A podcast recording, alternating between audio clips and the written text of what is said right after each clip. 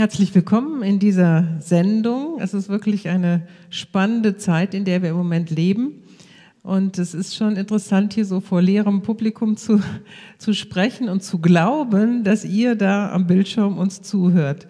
Also hier wird Glauben freigesetzt und das ist auch eine sehr interessante Erfahrung. Zu mir vielleicht noch kurz Ute Horn, verheiratet mit Thomas Horn. Wir haben zusammen sieben Kinder, eine Tochter und sechs Söhne. Sie sind alle schon groß, von 36 Jahre bis 25 Jahre.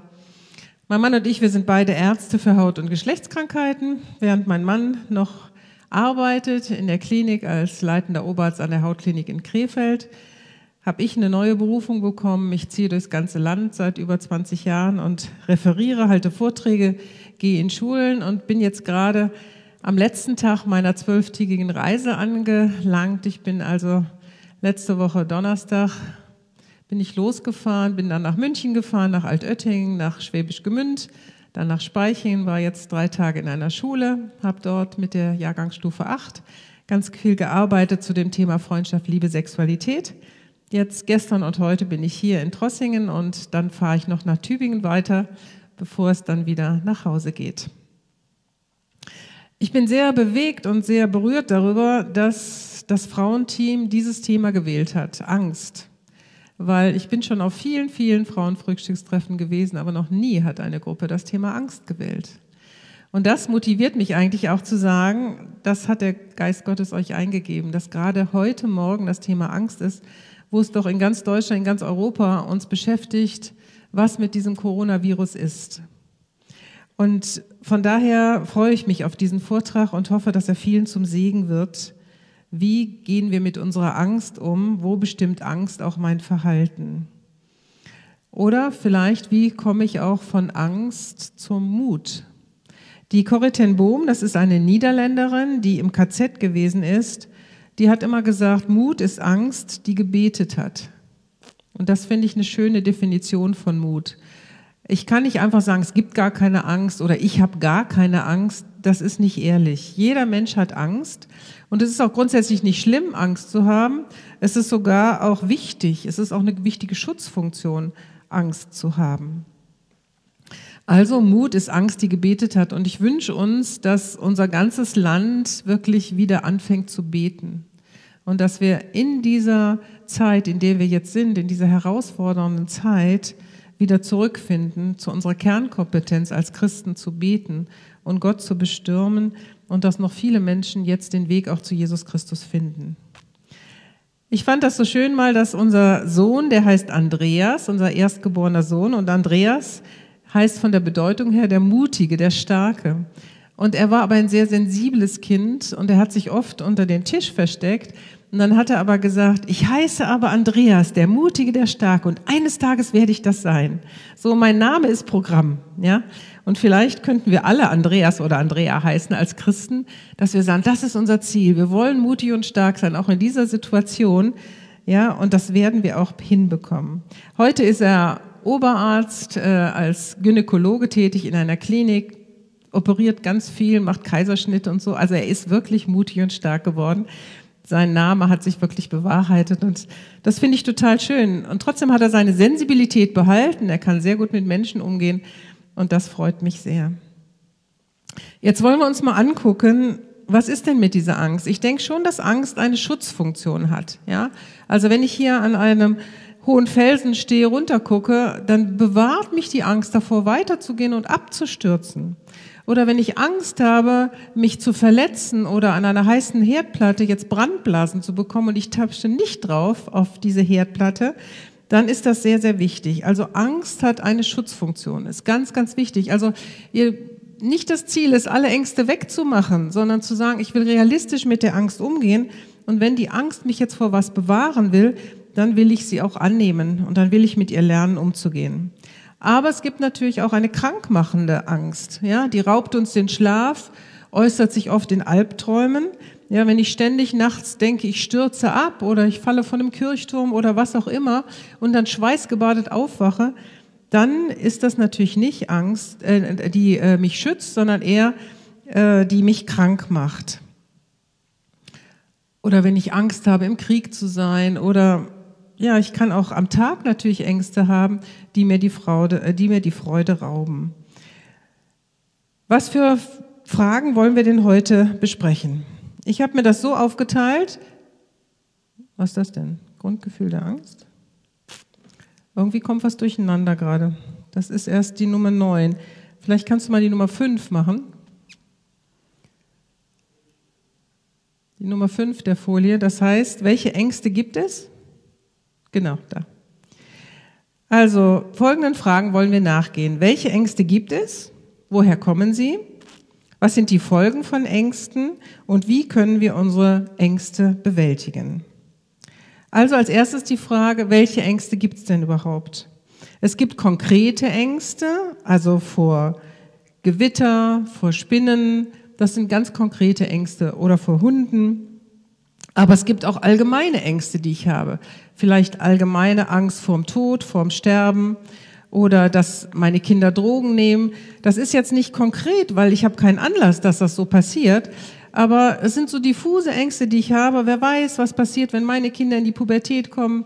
Vielleicht kriegen sie ein uneheliches Kind oder, oder. Das sind diffuse Ängste, irgendwo mal gehört und auf einmal denke ich, es könnte mich ja auch treffen. Also man unterscheidet zwischen konkreten und allgemeinen Ängsten. Und dann gibt es vielleicht auch noch Ängste, die wir Christen speziell noch haben. Ja, nach dem Motto, was passiert denn bei der Entrückung? Werde ich dabei sein? Wird mein Glaube ausreichen? Oder vielleicht habe ich Angst vor Dämonen oder vor Satan. Ich kann damit nicht richtig umgehen, das macht mir Angst. Oder ich denke, boah, also dieser strafende Gott, wenn ich einmal ins Gericht komme, werde ich bestehen können? Wird es ausreichen, was ich getan habe? Vielleicht auch der Angst, in der Gemeinde nicht anerkannt zu werden, keinen Dienst zu bekommen, keine Berufung zu haben. Das können alles Ängste auch von Christen sein, die uns auch ähm, praktisch den Schlaf rauben können oder uns auch krank machen können. Also Angst, jetzt kommt man, ne, jetzt die neun. Ich weiß nicht, warum das äh, gerade springt. Also Angst ist ein Grundgefühl, das in einer als bedrohlich empfundenen Situation erlebt wird. Also es ist immer wieder eine Bedrohung da. Die körperliche Bedrohung kann konkret sein, dass ich Angst habe, der Hund beißt mich. Ja, er ist doch so groß und er beißt mich. Das ist eine ganz konkrete Angst vor einer körperlichen oder auch vor einer seelischen äh, Bedrohung. Oder es kann aber auch sein, dass ich in meiner Selbstachtung bedroht werde. Also darunter fällt das Versagen. Wenn ich zum Beispiel Prüfungsangst habe, ja, ich muss ein Gedicht aufsagen und auf einmal fällt mir nichts mehr ein, ich werde beschämt, alle lachen über mich. Oder halt auf einer Hochzeit habe ich ein Gedicht auswendig gelernt und ich will das vor allen vortragen und auf einmal habe ich ein Blackout und ich weiß nicht mehr. Und alle finden das ganz lustig und fangen an zu lachen. Es beschämt mich, ja, in meiner Selbstachtung. Und davor habe ich Angst und das kann natürlich auch dazu führen, dass ich sage, das mache ich nie wieder. Und vielleicht kann mich das sogar dazu hindern, dass ich sage, Trauzeugin, nee, das werde ich nicht, weil da muss ich ja was reden, da muss ich was sagen. Aber eigentlich ist es diese Angst, beschämt zu werden, dass ich versage. Es gibt Angst, die normal ist. Es kann aber auch sich so steigern, dass es in eine Angststörung hineingeht. Und dann ist es wie eine Persönlichkeitseigenschaft. Dann nennt man das vielleicht auch, ich bin ein ängstlicher Typ. Ich habe vor allem und jedem Angst. Der Psychoanalytiker Fritz Riemann, der unterscheidet vier verschiedene Angsttypen. Und mir hat das sehr geholfen, mit meinen Ängsten gut umzugehen und sie auch gut einzuteilen. Und die Grundängste nach dem Herrn Riemer, wenn du jetzt die zwölf bitte nimmst, die sind die Angst vor Veränderung, die Angst vor Endgültigkeit, die Angst vor Nähe und die Angst vor Selbstwerdung. Und es ist ganz interessant, in unserer Ehe ist das so aufgeteilt, dass wir unterschiedliche Ängste haben. Also ich habe eher die Angst vor der Veränderung und auch die Angst, ich zu werden, alleine zu sein, während mein Mann eher die Angst hat vor Endgültigkeit, das heißt, oh, jetzt wird's aber langweilig, jetzt kommt ja nichts mehr, oder auch die Angst vor Nähe, ich werde eingeengt, ich habe nicht mehr die nötige Freiheit. Und wir wollen uns diese verschiedenen Ängste jetzt mal angucken und vielleicht findet der ein oder andere sich auch in diesen Ängsten wieder. Also die erste Angst war die Angst vor der Veränderung. Also das ist meine persönliche Angst. Ich weiß noch ganz genau, als ich mein Abitur gemacht habe, habe ich gedacht, oh nein, jetzt muss ich aus meinem Elternhaus weg, ich muss auf der Stadt weg, von den Leuten, die ich alle kenne. Ich muss jetzt an eine Universität, es ist mir alles viel zu groß, viel zu viel, viel zu fremde Leute und ob ich eine Wohnung kriege, tausend Dinge, diese Angst vor der Veränderung, die war für mich ganz, ganz schwierig. Und ich habe erlebt, meine Klassenkameraden, die sagen, boah, endlich weg von zu Hause, endlich was Neues erleben, endlich weg aus diesem kleinen Jülich hier, wo wir groß geworden sind. Und ich habe das überhaupt nicht verstanden. Und ich habe gedacht, was ist denn nur mit dir los? Warum willst du das nicht? Aber mittlerweile kann ich das gut verstehen. Wenn ich ein Mensch bin, der eher Angst vor Veränderungen hat, man nennt das auch manchmal Menschen, die ein langsam zu erwärmendes Temperament haben, die sich schwer daran gewöhnen, wenn etwas schnell sich ändert oder wenn es ähm, ungewohnt ist. Man kann das schon bei Kindern vielleicht feststellen. Ja, du gehst mit einem Kind, äh, bringst es zum Geburtstag seiner besten Freundin, ist vielleicht vier, fünf Jahre alt, äh, und du klingelst und du denkst, ja, jetzt freut sich dein Kind, geht rein. Das Kind ist an der Tür und sagt, nee, Mama, da gehe ich heute nicht rein. Ich komme da nicht mit. Ich gehe wieder mit dir nach Hause. Und du sagst, wie, verstehe ich nicht, deine beste Freundin hat doch Geburtstag. Nun geh doch rein, sind doch schon alle Kinder da. Und dieses Kind, was langsam zu erwärmen ist, sagt, boah, alles ist anders. Ja? Der Papa ist auf einmal mit da. Alles ist umgeräumt. Ich kenne das gar nicht mehr. So viele Kinder und dann auch noch Kinder, die fremd sind. Vielleicht die Cousine ist noch mit eingeladen. Das ist mir alles zu viel. Und dann gehe ich, dann ziehe ich mich zurück und gehe. Und es ist wichtig, damit umzugehen und nicht zu sagen, also du stell dich doch nicht so an, du geh doch rein oder so, sondern die Lösung wäre für dich als Mutter jetzt zu sagen, ich helfe diesem Kind und ich komme das nächste Mal als Erster. Ne? Ich, wenn um drei Uhr der Geburtstag losgeht, dann komme ich nicht um zehn nach drei, sondern vielleicht um fünf vor drei. Dann kann das Kind schon mal gucken, ach, guck mal, alles anders, Tische umgestellt, oh, der Papa ist auch da. Und dann kommen nacheinander die Kinder und dann schafft das Kind das. Aber wenn es ein langsam zu erwärmendes Temperament hat, wenn es Angst vor Veränderungen hat, hat es sonst Probleme. Die brauchen oft auch etwas länger, zum Beispiel, vielleicht will deine Tochter äh, in den Fußballverein gehen und du bringst sie hin, aber gleich elf Leute, zwölf Kinder, 15 Kinder. Oh nein, ne, schon wieder alles viel zu viel. Ne, und dann sagt sie, obwohl sie Fußball spielen will, da gehe ich nicht hin, das möchte ich nicht. Und du sagst, komm, das schaffst du schon. Ne? Und nach einem halben Jahr sagt sie, boah, das ist die beste Entscheidung meines Lebens, Fußball zu spielen. Und es ist so schön, wenn man sich verstehen lernt. Ja? Also ich musste das verstehen lernen, ich musste das akzeptieren. Für mich bedeutet das zum Beispiel, ich versuche eigentlich immer eine halbe Stunde, Stunde früher da zu sein bei einem Vortrag.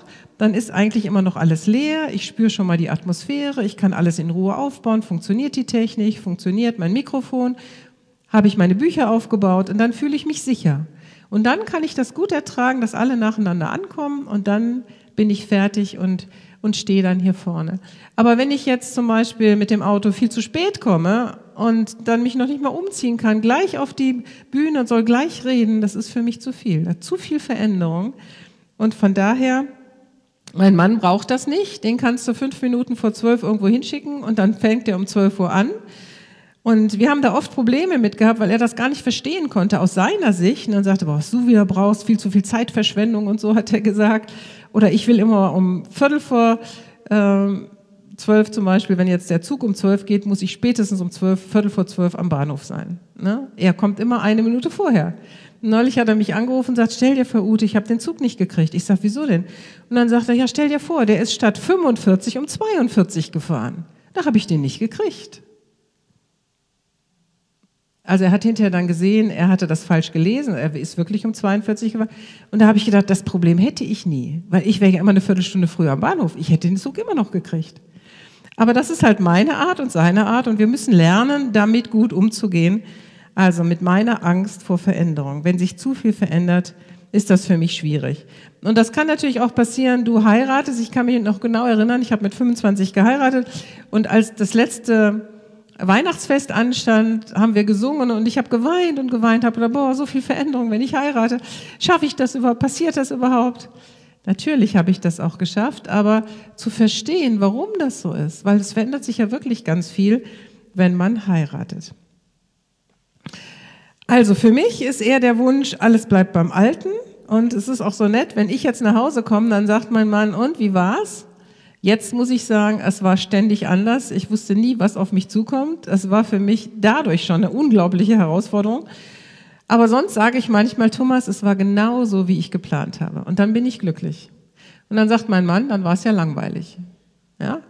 Die unterschiedliche, er freut sich immer, wenn etwas nicht so ist, wie es geplant. Also ich liebe zu planen. Ja, das sind so Menschen, die planen alles. Ach so, jetzt haben wir wieder das Falsche. Nee. Genau. Der Wunsch ist, alles soll beim Alten bleiben. Und ich bin halt jemand, der gerne plant äh, und dann bin ich glücklich, wenn ich abhaken kann und äh, alles so ist, wie ich mir das vorgestellt habe. Ja, der zweite Menschentyp, das ist jetzt mein Mann, den stelle ich euch vor, der hat Angst vor der Endgültigkeit. Ja, also der hat Angst, dass sich nichts ändert. Er will immer, dass alles spannend ist. Und äh, wir haben ja jetzt 40 Jahre Ehejubiläum gehabt. Und wir haben uns dann gegenseitig eine Rede gehalten, was wir gut aneinander finden. Und da habe ich zu ihm gesagt, weißt du, du bist ein richtiger Notfall-Ehemann und ein Notfall-Papa. Dann läufst du zur Höchstform an. Im Alltag ist es ihm oft zu langweilig, wenn nichts passiert. Aber sobald ein Kind eine Platzwunde hat oder ich im Krankenhaus liege, da ist der Mann top, ja, da ist ja wieder alles neu, er kann neu entscheiden, neu bestimmen. Also er hat immer wieder Angst, dass es langweilig in seinem Leben wird. Und von daher, wenn so jemand heiratet, dann denkt er, oh nein, Endgültigkeit, ne?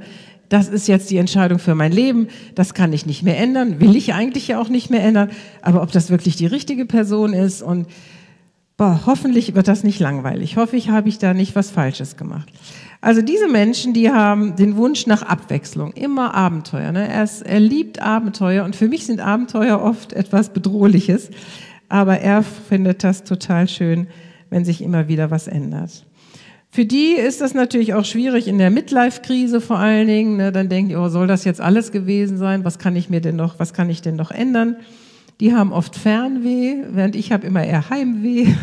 Also ich habe jetzt heute die Möglichkeit, ich fahre nachher noch nach Tübingen und könnte dann noch nach Hause fahren. Dann müsste ich aber um 19 Uhr losfahren. Das heißt nochmal fünf bis sechs Stunden nach Hause. Aber ich merke, wie mein Heimweh mich zieht, jetzt nach dieser Zeit auch nach Hause zu kommen und nicht nochmal zu übernachten und noch was anderes vielleicht kennenzulernen. Solche Menschen, die wechseln gerne die Arbeitsplätze. Schon nach zwei Jahren sagen die oft, boah, jetzt habe ich schon alles gelernt, das ist mir langweilig. Und ich denke, endlich ist es mal nicht so anstrengend im Leben, sondern ich weiß jetzt, wo was läuft, mit welchen Menschen ich Kontakt haben kann. Das ist doch genial, wenn ich endlich mal weiß, wie der Hase läuft. Aber die schon nach zwei Jahren werden die unruhig und denken, ich muss einen Arbeitsplatz wechseln. Das ist, das kriege ich ja überhaupt nicht hin. Und das ist auch nicht schlecht, wenn du so ein Typ bist. Ja, wir brauchen ja auch Menschen, die das Know-how immer überall hinbringen. Aber es ist halt ein bestimmter Typ. Jetzt haben wir den dritten Typ, Angst vor Nähe. Also das ist wieder eher Thomas Angst, die Angst, oh, jemand schränkt mich ein. Also ich bin immer jemand, ich sage immer, ich möchte lieber zwei, drei Freundinnen haben und die richtig dicke und Thomas möchte am liebsten mit der ganzen Welt befreundet sein, weil das ist ja viel spannender, neue Leute kennenzulernen. Wenn wir irgendwo auf einer Hochzeit angeladen sind, da guckt er, welche Leute kenne ich nicht und setzt sich dahin und lernt die kennen. Und ich gucke, welche Leute kenne ich und setze mich zu denen. Ja? Also er findet das immer toll, neue Leute zu kennenzulernen. Und äh, deswegen ist es auch für ihn natürlich schwierig, jetzt richtig dicke Freundschaften zu bringen. Weil sich jede Woche mit einem Menschen treffen, mit dem Freundschaft zu bauen, nee, das ist Krise, das ist zu langweilig, das möchte ich nicht. Angst, abhängig zu sein, Angst vor menschlicher Nähe haben diese Menschen. Und sie haben halt immer diesen Wunsch nach Freiheit. Na, nur, nur, nicht, nur sich nicht festlegen, das sind vielleicht auch eher die, die dann wirklich Single bleiben. Ne? 111 Gründe, Single zu sein. Diese Unabhängigkeit lieben sie. Ja, sie, das sind auch die Typen, die gut Karriere machen können, weil die halt immer wieder bereit sind, sich in neue Strukturen einzuüben und immer wieder neue Herausforderungen wünschen. Also ich kenne auch so einen Mann, den habe ich mal gefragt, wie fandst du so deine Arbeit? Und er sagte, ich habe immer neue Projekte gehabt. Das war total genial. Immer was, was ich noch nicht wusste, wo ich neue Wege finden musste. Und dann atme ich immer ganz tief rund durch und denke, hm, das wäre nicht so was für mich. Also meine Angst ist wieder die, das sind immer so Gegenüberängste. Ne? Also meine Angst ist eher die der Selbstwerdung, ist vielleicht ein bisschen schwieriger Begriff, aber das bedeutet, dass ich ein unabhängiger, eigenständiger Mensch bin. Ich bin bereit, auch alleine Dinge zu machen. Ich bin immer jemand, der sich eigentlich jemand sucht, der was mitmacht. Und ja, also für mich wäre das schon schwierig, wenn du mir jetzt sagen würdest, ich gebe dir drei Monate, zieh mal mit einem Rucksack durch die ganze Welt. Da würde ich sagen, oh, muss das sein? Mein Mann würde das sofort machen. Ne? Der würde sagen, klasse, boah, was ich an Erfahrung sammeln kann.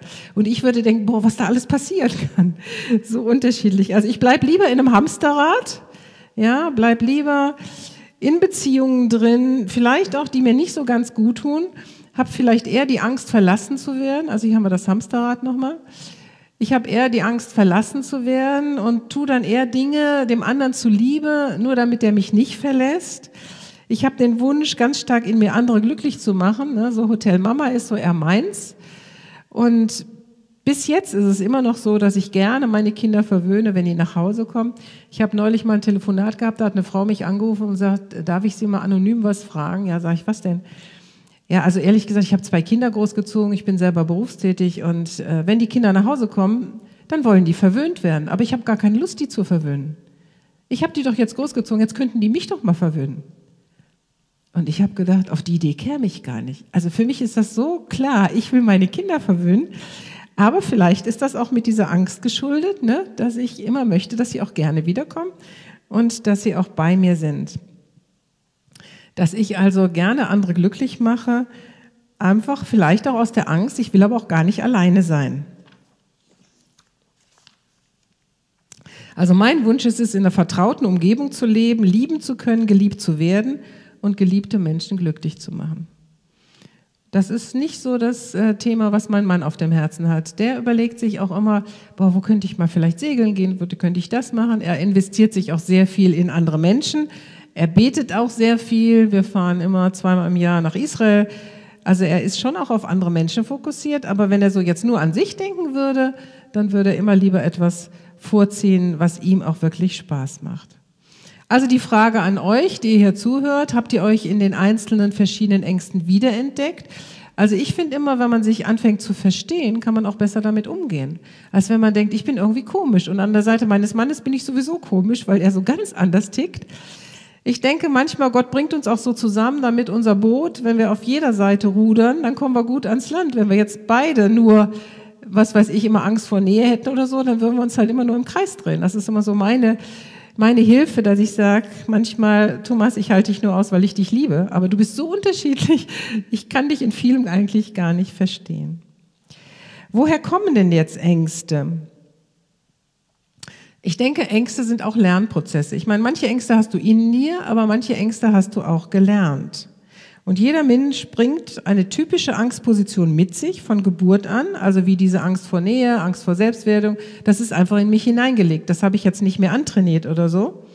Aber ich fand es sehr hilfreich zu hören, jede Angst, jede Art von Angst, die man gelernt hat, die kann man auch wieder verlernen. Also wenn ich die Angst, zum Beispiel Hunden zu begegnen, gelernt habe, weil ich vielleicht als ganz kleines Kind mal von einem Hund umgelaufen worden bin oder vielleicht sogar geschnappt oder gebissen worden bin, dann kann ich diese Angst, wenn ich das will, auch wieder verlernen. Also A, kann ich mir natürlich sagen, Ute, du bist jetzt so, der Hund ist jetzt so, früher wart ihr gleich groß, da ist ja klar, dass du wahnsinnige Angst hast. Überleg dir mal, jetzt kämen Dinosaurier auf dir zu, da hättest du auch Angst. Ne? Also, dass man sich einfach mal vom Verstand ja klar macht, was ist denn damals gelaufen, als diese Angst gelernt wurde. Und die war ja auch sehr hilfreich, diese Angst vor diesem Hund, auch wenn der klein war, aber du warst auch klein. Und jetzt brauchst du diese Angst eigentlich nicht mehr haben. Äh, und du musst es aber wollen. Und du musst dich dann konfrontieren, musst bestimmte Wege gehen. Also ich finde das sehr hilfreich, mir zu sagen, okay, wovor hast du jetzt Angst? Ist das eine Angst, die du gelernt hast? Willst du sie auch wieder verlernen? Also, wodurch können Ängste entstehen? A, durch eigene Erfahrung. Zum Beispiel, ich bin als junger Mensch bestohlen worden, man hat mir meine, mein Portemonnaie gestohlen und ich habe seitdem immer so das Gefühl, man will mich beklauen. Ja, wenn, wenn Menschen näher an mich rankommen in der Straßenbahn oder so, mache ich sofort so oder so. Oder ich habe auch ganz oft eine Bauchtasche an, weil ich dann den Eindruck habe, jetzt bin ich sicher. Meine Tochter sagt dann auch, ne Mama, wie du aussiehst mit der Bauchtasche, ne, das ist doch wirklich total altmodisch. Ne? Kannst du nicht eine richtige Handtasche wie alle Frauen anziehen? Muss doch keine Bauchtasche anziehen. Aber das kommt aus dieser Angst, bestohlen zu werden. Ne? Und dann bin ich halt als erwachsener Mensch auch nochmal zwei, dreimal bestohlen worden, einmal in Madrid und einmal in einem anderen Ausland. Und ich denke, siehste, die Gefahr ist wirklich real. Ich habe sie gelernt und sie ist da. Und oft hast du diese Angst aber erst, wenn du es mal erlebt hast.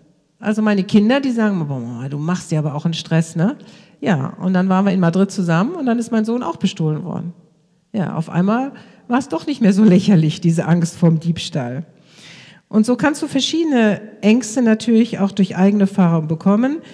Man weiß ja auch, dass Menschen, die im Krieg waren, zum Beispiel, wenn die Silvester ne, dieses Feuerwerk haben, dann denken die wieder an diese Bomben von damals. Das haben sie damals erfahren. Und dann sind sie sofort wieder in die Situation drin und sagen, boah, Silvester ist für mich furchtbar. Diese, dieses, dieser Bombenalarm, der ist einfach noch in mir. Das habe ich damals halt einfach erlernt. Du kannst aber auch eine Angst entwickeln, indem du einfach beobachtest. Ja? Du hast vielleicht beobachtet, dass dein Geschwisterkind, deine, deine Schwester, dein Bruder geschlagen worden ist aus einer bestimmten Situation heraus. Vielleicht war es sogar berechtigt, obwohl man ja nicht mehr schlagen sollte. Es ist ja auch in Deutschland gesetzlich verboten. Und dann hast du gedacht, okay, das mache ich nicht. Also da habe ich jetzt auch Angst vor, dass mir das passiert. Und ähm, da ziehe ich mich lieber zurück. Und da habe ich Angst vor. Oder Existenzängste können auch vererbt werden sogar. Das ist ganz interessant dass das, also meine Mutter hat immer Angst gehabt, was weiß ich, dass, dass wir verarmen und auf einmal ist diese Angst auch in mir oder eine Angst vor Vergewaltigung, weil ihr das passiert ist und sie vererbt mir diese Angst einfach weiter. Lernen am Modell. Oder natürlich auch durch Hinweise. Ne? Vielleicht wurde mir erzählt immer, ich weiß noch, also meine Kollegin und ich, wir waren zur gleichen Zeit schwanger, sie vier Wochen vor mir. Und dann habe ich sie gefragt, immer, wie ist das eine Entbindung? Da hat sie gesagt, was du dir an deinen kühnsten Träumen, an Schmerzen ausdenken kannst, das ist vergleichen mit nichts, wenn du wirklich drin bist. Ja? Also Warnhinweise, ne? Geburt, was ganz Grausiges. Ja, und so bin ich dann in die Geburt gegangen. Natürlich war ich nicht so locker und entspannt, weil ich hatte das ja gerade durch diese Kollegin äh, erlebt und hatte dann natürlich auch Angst vor der Geburt, wenn mir da gesagt wird, das ist ganz schwierig, ja. Oder wenn dir jetzt jemand sagt, also wenn du jetzt nach China oder Österreich oder so fliegst, dann wirst du bestimmt das Coronavirus kriegen. Ja, dann fährt man natürlich schon mit einer ganz anderen Angst hin, als wenn mir das nicht gesagt wird.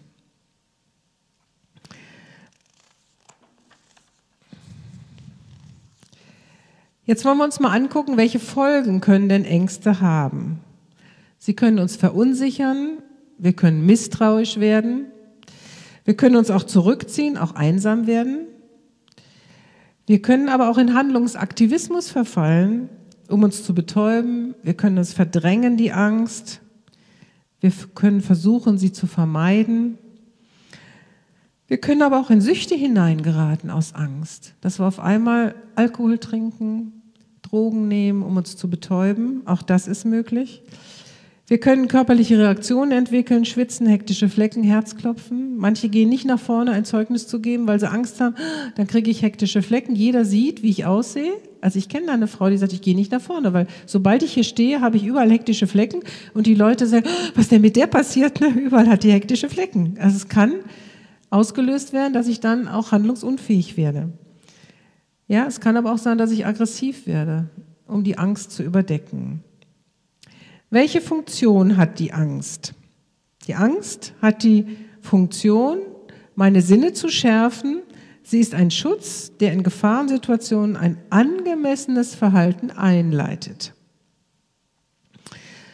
Aber es kann sein, dass die Gefahr ist, dass zu viel Angst mein Handeln blockiert oder dass zu wenig Angst die Gefahren ausblendet. Ne? Also wenn wir Teenager sind, dann sind wir eher auf der zweiten Seite. Ne? Wir haben gar keine Angst. Wieso soll mir denn was passieren? Und wenn man sieht, wie die Snowboard fahren oder so, da uh, schlägt man die Hände über den Kopf zusammen. Oder wenn die mit, mit dem Mountainbike, die, die haben überhaupt keine Angst. Warum soll mir denn was passieren? Nein, Mama, ne? reg dich ab. Ich kann das schon, ich kriege das schon hin. Also die haben vielleicht eher zu wenig Angst. Und je älter wir werden, desto mehr Angst haben wir. Dass wir dann vielleicht, nee, also ich fahre nicht mehr Zug oder ich mache das nicht mehr oder jenes, was da alles passieren kann. Ne? Auch irreale Ängste, ne? vielleicht kriege ich die Tür nicht auf oder ja, der kommt bestimmt zu spät oder ja, ich habe dann vielleicht was vergessen oder so. Also dann blockiert Angst mein Verhalten. Beides ist nicht gut, das ist beides die Gefahr, zu viel Angst und zu wenig Angst. Was leitet die Angst jetzt ein? Und ich fand das so schön und das hilft uns eigentlich auch. Also es gibt immer oft eine Situation zwei Möglichkeiten. Entweder fliehe ich oder ich kämpfe. Und dafür, das muss ich in 0, nix entscheiden. Fliehe ich, sage ich, ziehe mich zurück in mein Schneckenhaus oder ich sage, nein, das ist meine Situation, ich kämpfe. Wenn man mal eine reale Situation hat, ne, hier der Mensch, der einem Bär gegenübersteht ne, und der jetzt sich entscheidet, nein, ich kämpfe gegen den Bären, habe auch vielleicht nicht eine, andere, eine kleine Chance, dann ganz schnell wegzulaufen, ist kein Baum in der Nähe. Also ich versuche diesen Bär zu bekämpfen. Ich entscheide mich für Kampf oder der Stierkämpfer, der auf einmal sagt, nee, ich pack das nicht mehr, der Stier ist stärker und er flieht. Und ich denke, diese Situation kennt jeder auch ein Stück in seinem Leben. Ist auch vielleicht bei einer Prüfungsangst. Ne? Die einen sagen, nee, ich überwinde das, ich gehe jetzt durch. Schlimmste, was passieren kann, ist, äh, ich habe einen Misserfolg. Und die anderen sagen, ich gehe gar nicht erst hin zur Prüfung. Ne? Auch da kann Kampf und Flucht sein. Das sind eigentlich immer, immer die beiden Wege. Entweder fliehe ich oder ich kämpfe. Und von daher ist die Frage, wie wir dahin kommen. Ich gehe noch mal ein bisschen auf die körperlichen Reaktionen der Angst ein. Also das Sehen und Hören wird verschärft in der Situation, wo ich Angst habe, weil ich muss ja auf alles reagieren können. Dann ist es so, ich habe oft eine erhöhte Muskelspannung, weil ich muss mich ja entscheiden, kämpfe ich oder fliehe ich. Erhöhte Herzfrequenz, der Blutdruck steigt. Ich habe oft eine flachere, schnellere Atmung. Ich stelle schon mal Energie für meine Muskeln bereit sind alles Reaktionen, die in meinem Körper ablaufen, wenn Angst auf mich zukommt. Oder ich schwitze oder ich zitter, kann auch durch Angst ausgelöst werden. Man spricht auch von Angstschweiß. Also es ist ganz interessant. Ich habe das auch so für mich gemerkt. Wenn ich mich sicher fühle und so, dann schwitze ich kaum. Aber wenn ich in der Situation fühle, wo ich mich unsicher finde, auf einmal muss ich dann nach jedem Vortrag mein T-Shirt oder meine Bluse wechseln und denke, was ist eigentlich los gewesen? Wieso warst du nicht sicher? Oder warum warst du denn so angstbesessen? Und das ist dieser sogenannte Angstschweiß. Den habt ihr bestimmt auch schon mal bei euch festgestellt, wo ihr dann dachtet, nee, also zwei Blusen müssen heute her oder zwei Hemden. Die Blasen-, Darm- und Magentätigkeit wird im Allgemeinen gehemmt. In dieser Situation vorher oft noch nicht. Bevor ich jetzt reingehe, muss ich nur mal auf die Toilette. Aber wenn ich hier stehe, konzentriert sich alles darauf, dass ich jetzt nicht auf die Toilette muss, weil das geht ja gar nicht. Wenn ich in so einer Situation bin, dann muss ich ja meine Sachen tun. Das sind so die Reaktionen, die man, wo man selber auch erkennen kann. Also irgendwo bist du nicht im Einklang mit dir selber oder du hast Angst, du bist jedenfalls nicht sicher, nicht sicher. Der Dr. Warwitz, der hat gesagt, es gibt verschiedene Angstzustände, Angstspektren hat er das genannt. Und das fängt an, dass du nur unsicher bist in der Situation. Das ist aber schon eine minimale Angst, Beklommenheit, Scheu, Zaghaftigkeit, Schüchternheit kommt vielleicht auch noch da rein. Es geht dann weiter, es wird jetzt immer stärker, bis hin zu Zwängen. Ne, man hat einen Kontrollzwang, Reinigungszwang, Esszwang gibt es. Dann gibt es Furchtformen, verschiedene Furcht, äh, Furchtarten. Verletzungsfurcht, Versagungsfurcht, Berührungsfurcht, ganz viel. Man kann vor allem Angst haben. Bis hin dann zu Phobien, Höhenangst oder die Platzangst. Interessanterweise habe ich erst beim Ausarbeiten dieser Seminare erkannt, dass Platzangst nicht die Angst ist, in Aufzügen stecken zu bleiben, sondern eigentlich ist die Platzangst auf großen Flächen verloren zu gehen. Das ist eigentlich die Platzangst. Das andere ist die Klaustrophobie, diese Angst, äh, in einem, ja, eingeschlossen zu werden. Also die äh, Agoraphobie, die Platzangst ist eigentlich, wenn man halt auf großen Flächen verloren ist. Es wird immer die Angst, die man hat, wird angesprochen. Also Platzangst heißt, vor einem großen Platz habe ich Angst. Ich weiß nicht, ob ihr das auch richtig macht. Also jedenfalls Land auf, Land ab sagen die Leute immer, wenn im Aufzug, ich habe Platzangst. Stimmt aber nicht. Du hast keine Platzangst, dann wärst du auf einem großen Platz. Wollte ich mal kurz vielleicht erwähnen. Vielleicht ist der ein oder andere da auch noch so, dass er mit dem falschen, mit der falschen Angst unterwegs ist. Ja, dann gibt es hin bis zu Paniken. Ja, Angstanfälle, Schockstarre, du bist absolut gelähmt. Also zum Beispiel, ähm, ich habe vor acht Jahren auf einmal einen großen epileptischen Anfall gehabt. Es wurde festgestellt, ich habe einen Gehirntumor im Kopf, der operiert werden musste. Mein Mann hat meine Tochter angerufen ihr das gesagt und sie beschrieb das dann so, dass sie sagte, Mama, ich war sofort panisch. Panisch ist man, wenn man nicht handlungsfähig mehr ist. Ja, und sie sagt, warum bin ich denn so panisch? Warum habe ich denn immer Angst, dich zu verlieren? Und wir sind dann nochmal das Leben durchgegangen, dass ich in ihrer Schwangerschaft äh, ganz massivste Herzrhythmusstörungen bekommen habe und bei Geburt nicht klar war, ob wir beide das überleben. Und schon da hatte sich irgendwo diese Angst bei ihr eingenistet, dass sie Angst hatte, mich zu verlieren. Und dann ist das über 18 Jahre, habe ich immer wieder Herzrhythmusstörungen bekommen, hatte immer wieder so ein 24-Stunden-EKG. Und immer wieder, wenn sie das sah, hat sie gesagt, Mama, darf ich mich mit einer Freundin treffen? Sie ist aus der Situation rausgegangen. Sie hat dann eher den Fluchtweg genommen. Und da wir das nie so richtig thematisiert haben, war das jetzt in dieser Situation, obwohl sie jetzt schon 34 war, immer noch ihre erste Reaktion, panisch zu sein. Mit Mama stimmt was nicht, ich habe Angst, sie zu verlieren. Und was sehr schön war, wir konnten dann miteinander darüber reden. Sie konnte sich das angucken, jetzt als Erwachsener neu sozusagen, ich sag mal, den Computer formatieren. Und deswegen finde ich immer so, je mehr man weiß über sich und über die Vergangenheit, desto besser kann man dann mit seinen Ängsten umgehen. Oder ich weiß, ich habe zum Beispiel äh, panische Angst gehabt vor Quallen. Und wir waren in Urlaub äh, an der Ostsee und es lagen ganz viele Quallen am Strand. Und mein Vater sagte, ach Ute, die sind alle am Strand. Draußen gibt's keine Quallen. Komm, geh mit mir schwimmen. Und ich war so etwa zehn Jahre alt. Und ich habe meinem Vater vertraut. Er hat mich dann auf den Arm genommen, hat mich über die Quallen rübergetragen. Wir haben dann geschwommen, sind auch sehr schön schwimmen gewesen. Und auf einmal kommt eine Feuerqualle auf mich zu. Und ich habe panisch reagiert. Ich habe geschrien, habe um mich geschlagen. Und mein Vater hatte ganz große Mühe, mich rauszukriegen, weil ich einfach in Panik war. Ich war nicht mehr handlungsfähig. Ich wusste nicht mehr, wo oben und unten ist. Es ist ein ganz furchtbarer Zustand, diese Panik. Ja, bis hin dann zu Psychosen, wo du dann auch wirklich Hilfe brauchst und wo du alleine nicht mehr rauskommst. Verfolgungswahn, Lebensangst, neurotische Ängste. Jetzt wollen wir uns mal angucken, wie wir mit diesen Ängsten umgehen. Da gibt es verschiedene Möglichkeiten. Ähm, und das finde ich auch sehr interessant, mal sich selber zu beobachten, was mache ich denn mit meinen Ängsten? Das erste ist, ich habe ein Vermeidungsverhalten. Also ich versuche der Angst auszuweichen. Ich meide möglichst die Ereignisse, Räume, Personen, die mir Angst machen. Also wenn ein Hund auf der Straßenseite ist, wechsle ich die Straßenseite, damit ich möglichst viel Abstand zu dem Hund habe. Aber auch wenn ich Angst vor Gesprächen in der Gemeinde habe, was sind das für Leute? Die kommen oft zu spät, fünf Minuten zu spät und gehen fünf Minuten zu früh. Habe ich ganz oft beobachtet. Wenn es Menschen nicht gut geht, wenn sie Angst vor Gesprächen haben, angesprochen zu werden, wie geht's dir, wenn sie das nicht hören wollen, kommen sie fünf Minuten zu spät, gehen fünf Minuten zu früh. Damit können sie das vermeiden. Ja, oder wie gesagt, wenn du Angst hast vor Aufzügen, vor engen Räumen, ne, dann gehst du eben immer die Treppe. Und das kriegt man oft gar nicht so richtig mit im Alltag. Auch andere kriegen das eigentlich gar nicht so richtig mit.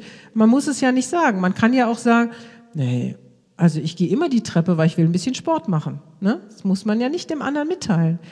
Und äh, die wenigsten Fragen wir, ich beobachte, du kommst immer zu spät, du gehst zu früh, ist da irgendwas? Machen die wenigsten. Die akzeptieren es einfach so. Also das kann man ganz gut dann, diese Ängste kann man ganz gut für sich behalten, wenn wir dieses Vermeidungsverhalten haben. Das zweite ist, man kann es bagatellisieren, die Angst. Peinlich erlebte Angstgefühle werden einfach heruntergespielt. Ach, die Prüfung war gar nicht so schlimm. Ich habe zwar tierische Angst davor gehabt, aber die war gar nicht so schlimm. Könnte ich mal einen Schluck Wasser haben?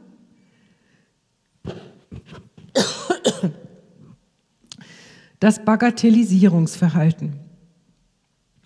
Ja, die Arbeit war gar nicht so viel. Vorher habe ich zwar gestöhnt und Angst gehabt, dass ich es nicht schaffe und hinterher minimiere ich das alles.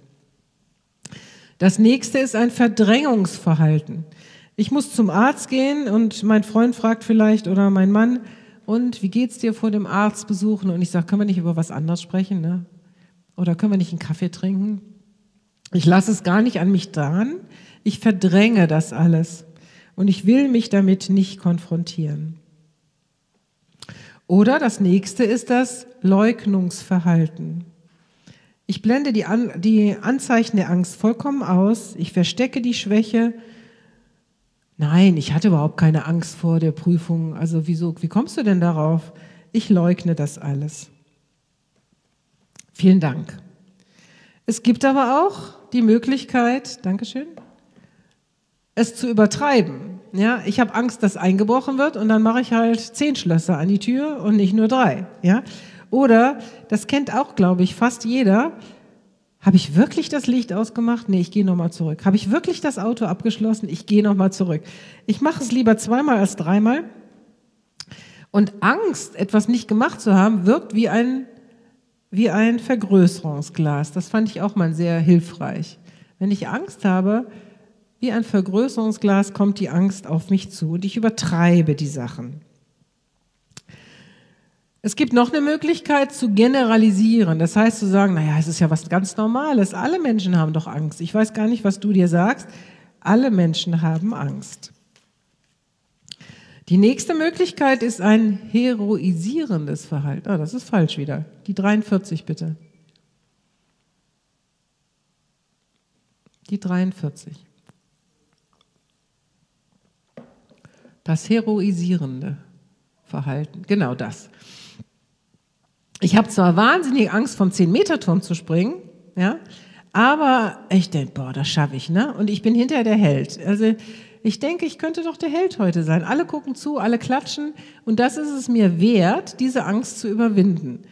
Ein Heroisierungsverhalten. Trotz meiner Angst springe ich vom 10-Meter-Turm und hinterher bin ich die Heldin oder der Held. Und jetzt kommen wir zu dem, wie wir eigentlich wirklich vielleicht, nee, ist wieder falsch. 44. Wie wir, genau das, wie wir am besten damit umgehen sollten, einfach Angst lernen zu bewältigen und Angst ernst zu nehmen, bei Kindern, bei Frauen, bei Männern und ehrlich mit der Angst umzugehen. Dass mein Mann mir sagen kann, du, ich habe Angst vor der nächsten Untersuchung, vielleicht habe ich, was weiß ich, Krebs. Und du nicht, also so ein Quatsch und das wegballern, sondern nimm die Angst, Angst ernst und sag, ja, natürlich, du bist jetzt mittlerweile im Alter, da kann man auch Krebs bekommen, ne? aber warte doch erstmal die Untersuchung vom Arzt ab, dann können wir immer noch darüber umgehen. Also ich finde es immer wichtig, auch eine Angst ernst zu nehmen. Wenn sie mir gleich weggeredet wird, dann ist das schwierig. Oder ich habe halt hier dieses Kind hingenannt. Ich weiß noch ganz genau, als kleines Kind, ich muss so zwei, drei gewesen sein, da habe ich mal ganz laut geschrien und mein Vater kam rein und sagt, was ist denn Ute? Und ich sage, Papa, da sitzt ein Bär in meinem Bett. Und er sagt, was, ein Bär in meinem Bett? Das geht ja überhaupt nicht, Bär raus hier. Ja? Er hatte meine Angst ernst genommen, er hatte gehandelt und er war natürlich mein Held, weil der Bär war weg. Er hat das Licht angemacht, der Bär war weg. Und ich habe immer gedacht, mein Papa kann Bären vertreiben. Ne? Hatte ich halt geträumt. Er hatte meine Angst ernst genommen. Es hätte mir nichts genutzt, wenn er gesagt hätte, wieso, da ist doch überhaupt kein Bär. So ein Quatsch, was machst du denn? Er hatte meine Angst ernst genommen. Also selbst wenn die Angst irreal ist, sie ernst zu nehmen, hilft schon dem anderen und dann kann er vielleicht auch entdecken, ach komisch, der Bär ist ja schon wieder weg. Wie ist das denn gekommen? Ich kann natürlich mit meiner Angst so umgehen, dass ich die Statistik anspreche, dass ich sage, wie wahrscheinlich ist das? Ja, jetzt vielleicht, wenn ich nochmal an meinen Arztbesuch denke, wie wahrscheinlich ist das, Krebs zu kriegen und äh,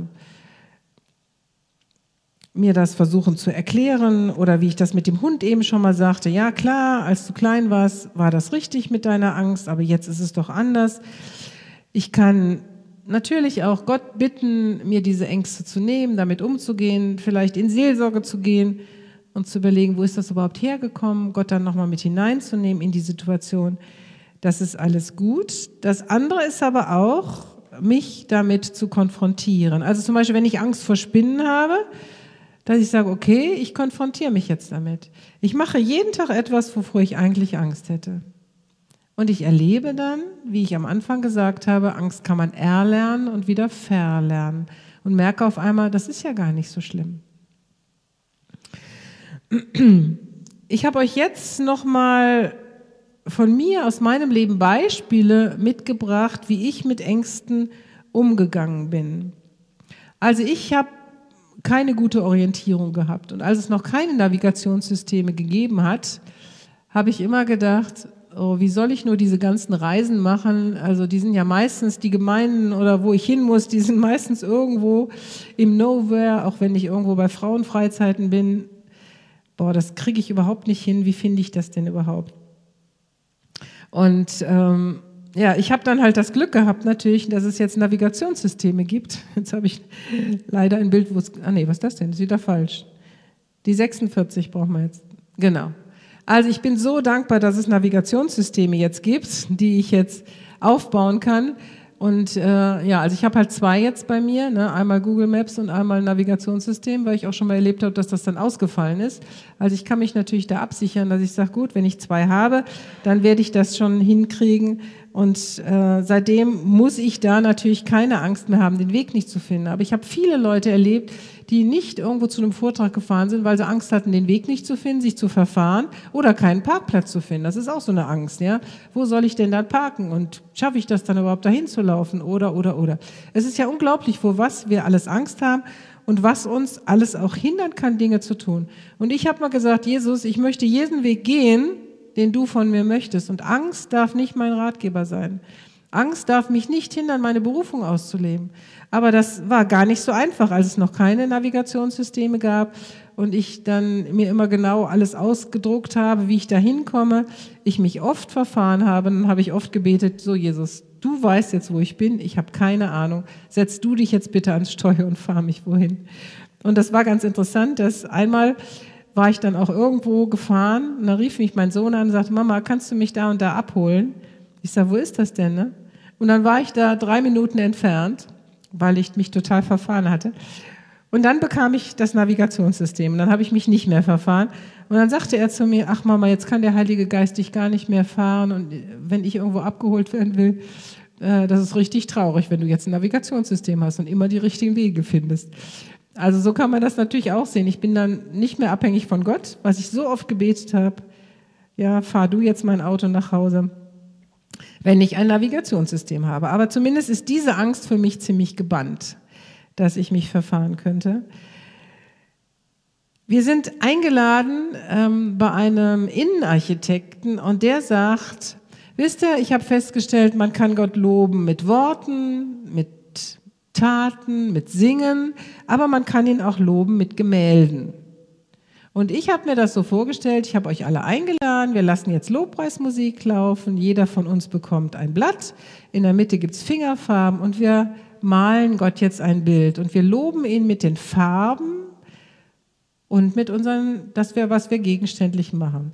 Und in mir war sofort ein, nee, das mache ich nicht. Ohne drüber nachzudenken, habe ich gesagt, das mache ich nicht, das mache ich nicht. Und dann habe ich darüber nachgedacht, habe gedacht, ja, warum mache ich das denn jetzt nicht? Warum will ich das nicht? Und dann kam mir, dass ich als junger Mensch nicht gut zeichnen konnte. Ich habe immer nur eine drei bis vier gekriegt und diesen Hahn habe ich gemalt, weil ich musste viermal diesen Hahn neu malen, weil immer der Körper zu lang war. Also Hähne zeichnen ist für mich absolut furchtbar. Und, ähm, und deswegen habe ich gedacht, ich werde mich nie wieder blamieren mit Zeichnen, ich werde nie wieder hören, das ist nur vier und deswegen male ich auch Gott kein Bild. Und ich habe nie wieder gemalt. Als ich aus der Schule rauskam, ich habe nie gezeichnet. Und dann auf einmal in dieser Situation habe ich gedacht, Ute, das kann doch nicht wahr sein, dass dich das jetzt hin. Alle waren toll am Malen, ne? es waren schöne Bilder kamen. Ne? Und es wurde ja gar nicht jetzt gesagt, wir sollen was Gegenständiges malen, sondern einfach auch, ich hätte ja einen Regenbogen malen können, irgendwas Schönes, irgendwas Gott, was Gott erfreut. Und dann hat das ziemlich in mir gekämpft. Und dann habe ich irgendwann halt gesagt, ich brauche doch gar keine Anerkennung von anderen Menschen. Ich brauche doch keine Beurteilung. Wenn ich es Gott schenke und sage, dann wird er immer sagen, boah, du machst es mit einem Herzen, das mir zugewandt ist, dann finde ich das schön. Und wir haben das auch mal erlebt, da hat ein Mann hat Klavier gespielt und er hat nicht gut Klavier gespielt. Er hat ziemlich viele Fehler gemacht. Und dann hat er hinterher gefragt, und Gefällt's euch? Leider ist der Lobpreisleiter ausgefallen. Sie hatten keinen anderen als mich. Und wir wussten nicht so richtig, was wir sagen wollten. Er sagte, ich weiß, Gott gefällt's. Er weiß, ich kann nichts Besseres. Gott gefällt's. Der freut sich, dass ich mich trotzdem hinstelle, obwohl ich es nicht so gut kann. Und dass ich Mut habe, jetzt hier die Lieder zu spielen, auch wenn ich mal einen Fehler mache. Ich weiß, Gott gefällt's.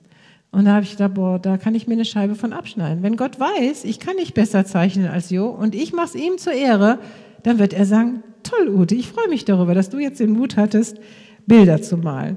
Und das war natürlich eine ganz gute Vorübung, weil ich kriege jetzt Enkelkinder. Ich hatte auch Kinder und dann habe ich auf einmal angefangen, mit denen zu zeichnen. Und das war ganz schön. Ich hab, kann immer noch nicht gut malen. Aber trotzdem habe ich diese Angst losgelassen vor dem Zeichnen.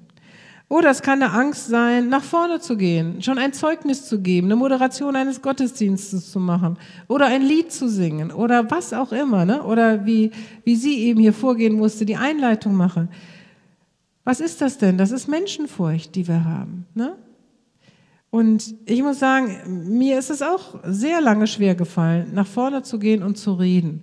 Mein Mann, der hat das irgendwie in die Wiege gelegt gekriegt. Der redet gerne, der steht gerne vorne. Aber mich muss der immer überreden. Schon einfach nur ein Zeugnis zu geben, ein Erfahrungsbericht von Gott. Da war ich schon schweißgebadet, geschweige denn den ganzen Vortrag zu halten, ging überhaupt nicht.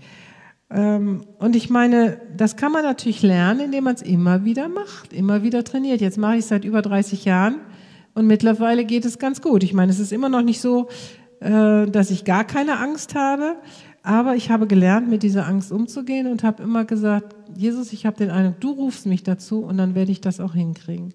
Weil ich gucke in deine Augen und deine Ermutigung und dann will ich das auch machen. Und ich habe erkannt, dass es deine Berufung auf meinem Leben ist. Und ich möchte euch einfach allen Mut machen, auch fangt mal an, einfach nur einen Erfahrungsbericht zu geben. Ja, hier vorne zu stehen, einfach nur zu erzählen, was Jesus in eurem Leben gemacht hat.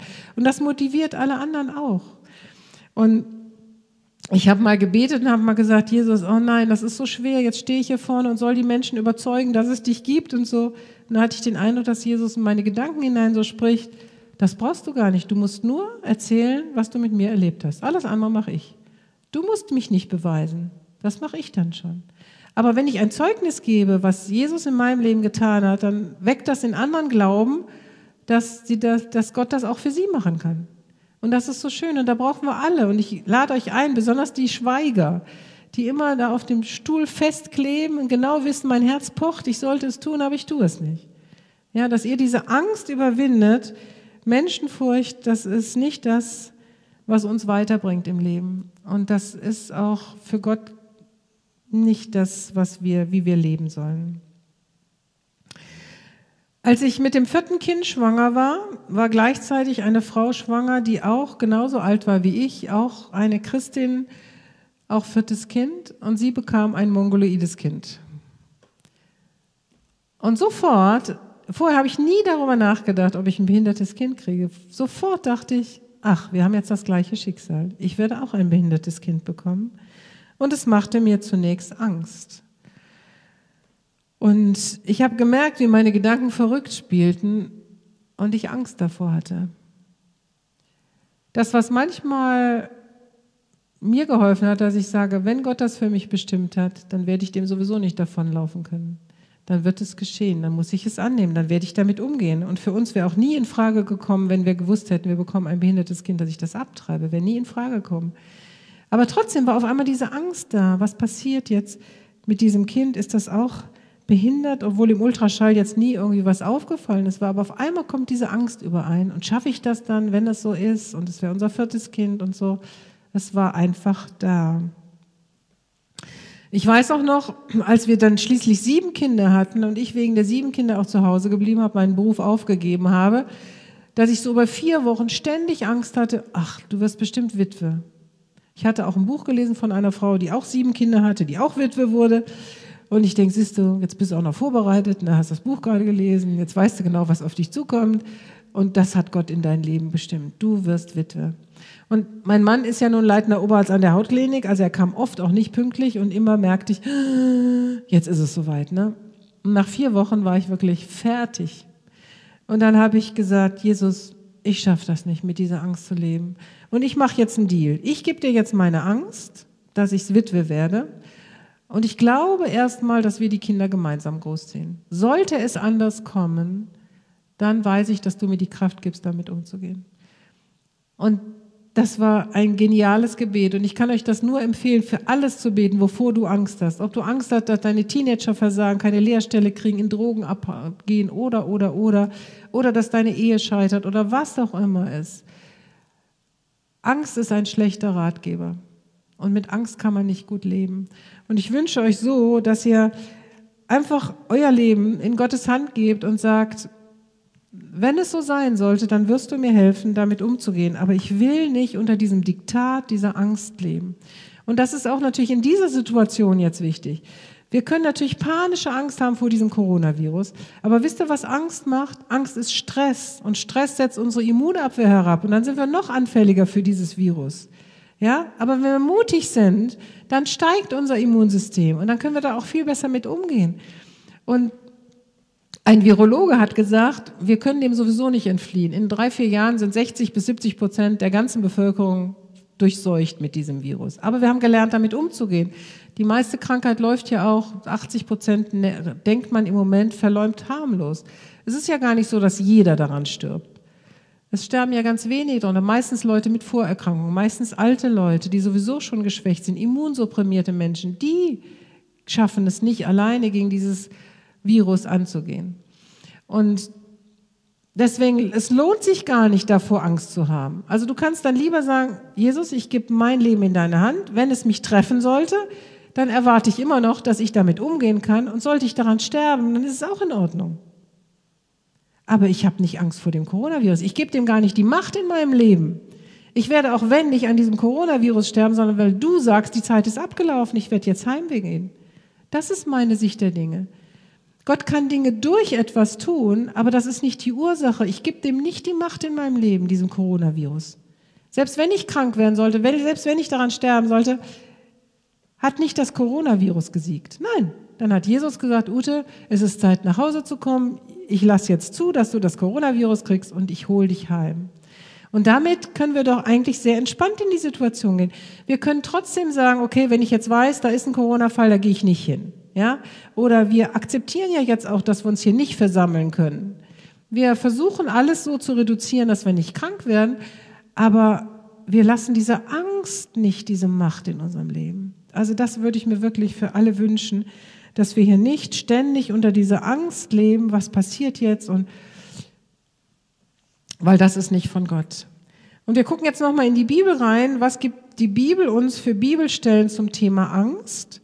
Also im Psalm 25, 17, die Angst in meinem Herzen wird immer größer und dann wendet sich der Mensch, der Angst hat, zu Gott zu und sagt, er rette mich aus meiner Not.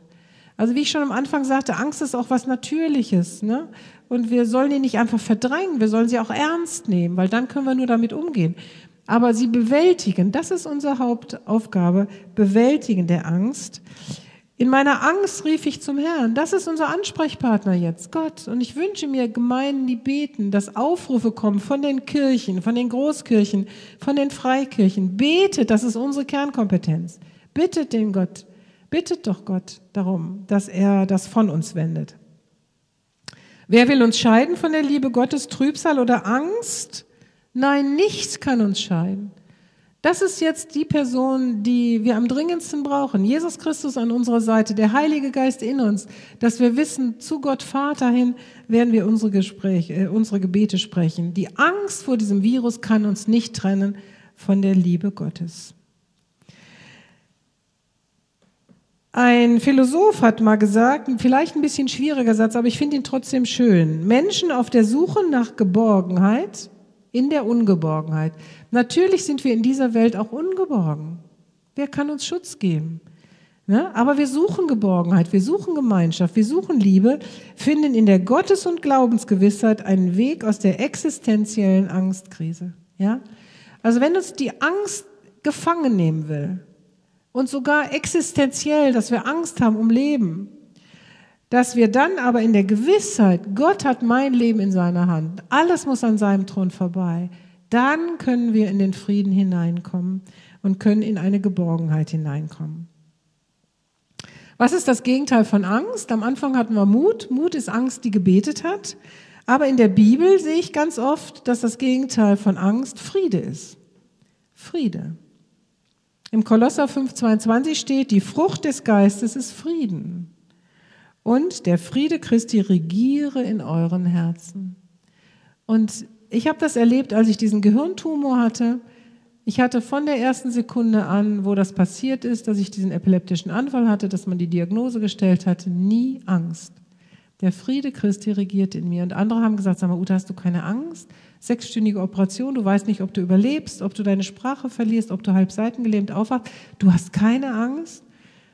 Nein, ich sage, ich habe Frieden in mir. Ich habe nicht die Gewissheit, dass es gut ausgeht. Das nicht. Aber ich weiß, ich bin in Gottes Hand und ich habe diesen Frieden. Ich weiß nicht, ob ich den, wenn ich jetzt morgen einen Schlaganfall habe, ich das wieder habe. Ich kann aber das, ich kann aber sagen, in dieser Phase meines Lebens, über drei Monate, hatte ich ständig diesen Frieden in mir. Er hat mich einfach regiert. Und ich wünsche mir das jetzt auch für diese Corona-Phase jetzt, dass wir einfach regiert werden durch Frieden. Der Friede Christi regiere in euren Herzen. Und der Friede Christi, der höher ist als alle Vernunft, bewahre eure Herzen und Sinne in Christus. Das ist das, was ich euch mitgebracht habe zum Thema Umgang mit Angst. Es war natürlich jetzt nicht nur Angst vor Coronavirus, es war ja Angst für alles gedacht. Und ich möchte mich wirklich ganz, ganz herzlich bedanken bei euch, dass wir über dieses Thema so ausführlich nachdenken durften. Und ich wünsche mir, dass wir das erleben, diesen Frieden Christi. Und dafür würde ich gerne noch beten mit uns. Vater im Himmel, du hast es zugelassen, dass es jetzt per Livestream in die Häuser transportiert wurde. Und ich glaube, du wolltest damit auch die Männer ermutigen, dass es nicht nur die Frauen hören, sondern auch die Männer, weil es ist kein typisches Frauenthema. Es ist ein Thema für alle. Wir haben alle Ängste, auch wenn wir sie nicht zugeben. Ich danke dir jetzt für diese Situation, auch mit diesem Coronavirus, weil du sagst, wir sollen in allen Situationen und für alles danken, was oft unseren Verstand übersteigt. Aber ich habe das zu meinem Lebensmotto gemacht, dass ich in allem und für alles danken will. Und so danke ich dir jetzt auch für diese Krise, die uns in Deutschland, in Europa, auf der ganzen Welt befallen hat, weil ich einfach sehe und glaube, dass es eine Riesenchance ist, dass wir uns zu dir umwenden, dass wir wissen wieder, dass es einen Gott gibt, dass es einen Sohn gibt, Jesus Christus, den Gottessohn, und dass es den Heiligen Geist gibt.